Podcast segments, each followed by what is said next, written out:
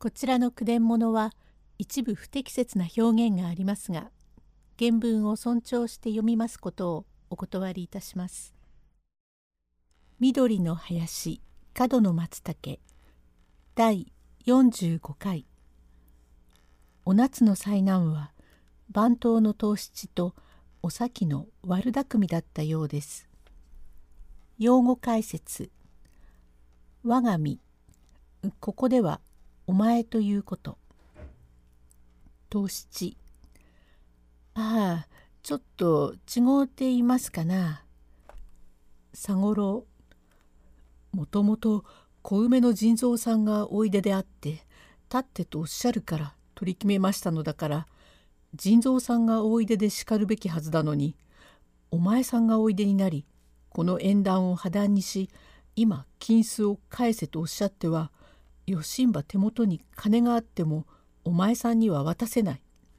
市議によっては妹に醜い奉公をさせてもきっと返しますがお前さんには渡せない。お前さんなどには何を話してもわからんから小梅の腎臓さんのところへ参ってお掛け合いをいたしましょうからご堂々なさい。といたけ高になり剣幕を変え引っ提げ刀で申しましたので何？じゃあ今受け取らなくもようござります。帰りましてとくと主人に申しましょう。とつっと表へ駆け出しまして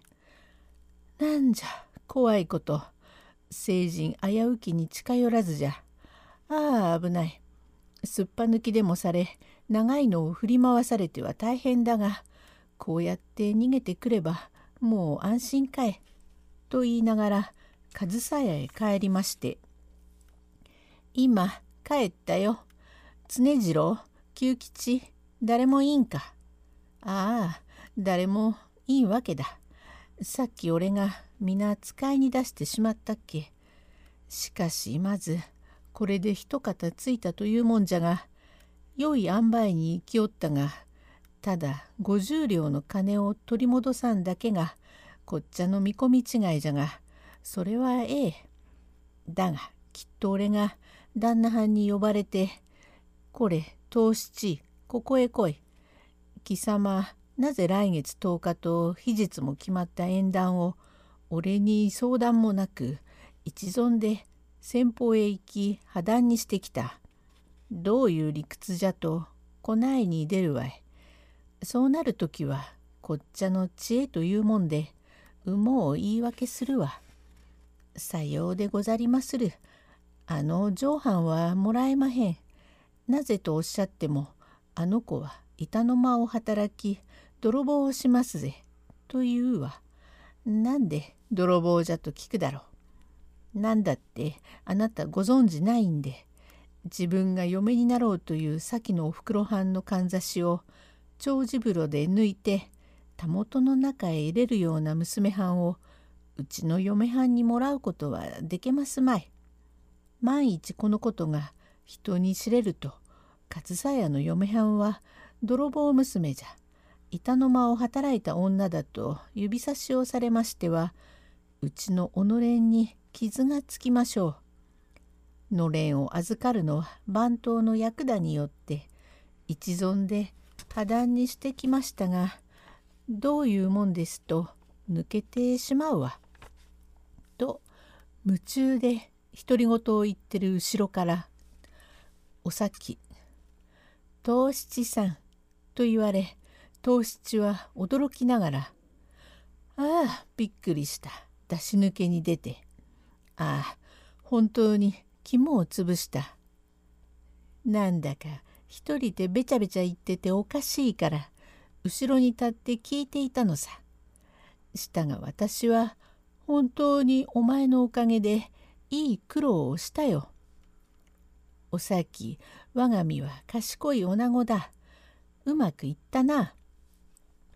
うまくいくもいかないもありゃしない。細工は隆々ということがあるが私がゆえ先へ行って覗いてきてうちへ駆け込んできておふくろさんにお湯が空いていますからいらっしゃいましと言ったらそれじゃあ行こうと言うからぬか袋から手ぬぐいまで取りそろえさあおいでなさいましと本当に手を取らないばかりにしてあの子に上がられたらできまい。だから慌てて湯屋へおふくろさんを連れ込んでそっとおふくろさんのかんざしを抜いてあの子のたもとへ入れるまでの心配というものはやり損なえばまたお前に言われると思って一生懸命で良い塩梅にたもとの中へ放り込んでおふくろさんもそこそこと上がったから私が気のついたつもりで「あなたおかんざしがないじゃありませんか。確かに刺していらしたに違いありませんから空いてても油断はできやしませんよ。何でもこの中で取ったやつがありますから取り戻してまいりましょうと言うとああいう内気な苦労症のおふくろさんだもんだから誰だか知らないがまた間違いにでもなるといけないしそれに惜しくもないかんざしだからなくなってもいいとおっしゃったからみすみす取ったやつがあるんですから私がきっと取り戻してまいります。私がいただいてもようございますからご心配なくお先へお帰りなさいまし。私はちょっと取り戻してまいります」と言っておふくろさんを先へ返し私が後へ残って「姉さんお待ちよ」と言ったら間の悪そうな顔をしているから「お前さんあのかんざしを拾いやしませんか?」と言うと「一向に存じません」と言うから私のかんざしなら取られても惜しくはないが今先へ帰ったのは私の主人でそのお供をしてきながら主人のかんざしがなくなっては友の無念になりますからお聞き申したんで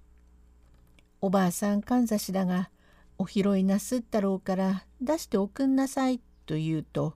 「存じませんどんなおかんざしか私の目に入ればお知らせ申しますが一向に存じません」って向こうは知らないのだから肝を潰しているのだよ。第